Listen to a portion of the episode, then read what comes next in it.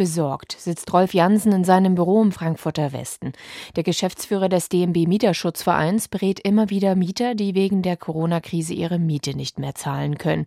Bisher waren die durch einen gesetzlichen Kündigungsschutz abgesichert, aber dass dieser nun ausläuft, beunruhigt Rolf Jansen. Wir befürchten dadurch, dass die gesetzliche Regelung des Kündigungsschutzes jetzt entfallen ist, dass eine große Kündigungswelle auf uns zukommt, die auch sicherlich noch die nächsten Monate an Fahrt aufnimmt und zu ganz massiven Problemen auf dem Wohnungsmarkt führt. Er befürchtet, dass selbst die Mieter, die nun wieder Arbeit finden, es schwer haben werden, die noch ausstehende Miete schnell zurückzahlen zu können.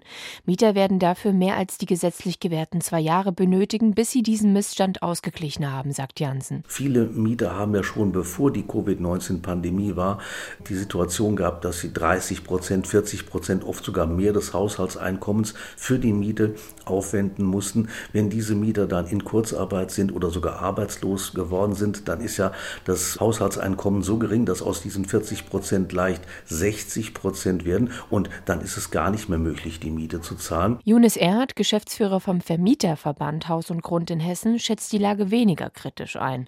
Insgesamt hätten 110.000 Miethaushalte in Hessen ihre Miete nicht zahlen können. Das seien knapp 4 Prozent, sagt er. Viele private Vermieter bieten ihren Mietern von sich aus Hilfe an. Äh, wir stellen fest, dass auf Mieterhöhungen und Räumungsverfahren verzichtet wird. Insofern können wir die Einschätzung oder die Befürchtung, dass es zu einer Kündigungswelle kommt, nicht teilen. Vermieter würden mit Stundungsvereinbarungen den Mietern entgegenkommen, also indem die Miete erst zu einem späteren Zeitpunkt gezahlt werden muss. Aber Yunus Erhard betont auch, dass ein Mietausfall auch für die Vermieter zu Existenzproblemen führen kann, eben dann, wenn diese selbst von der Krise betroffen sind, wie zum Beispiel Gastronomen, Freiberufler oder auch Handwerker. Und man darf in diesem Zusammenhang auch nicht vergessen, dass mehr als die Hälfte der privaten Vermieter eben über nur eine Mietwohnung verfügt, die dann auch noch bei der Bank abbezahlt werden muss.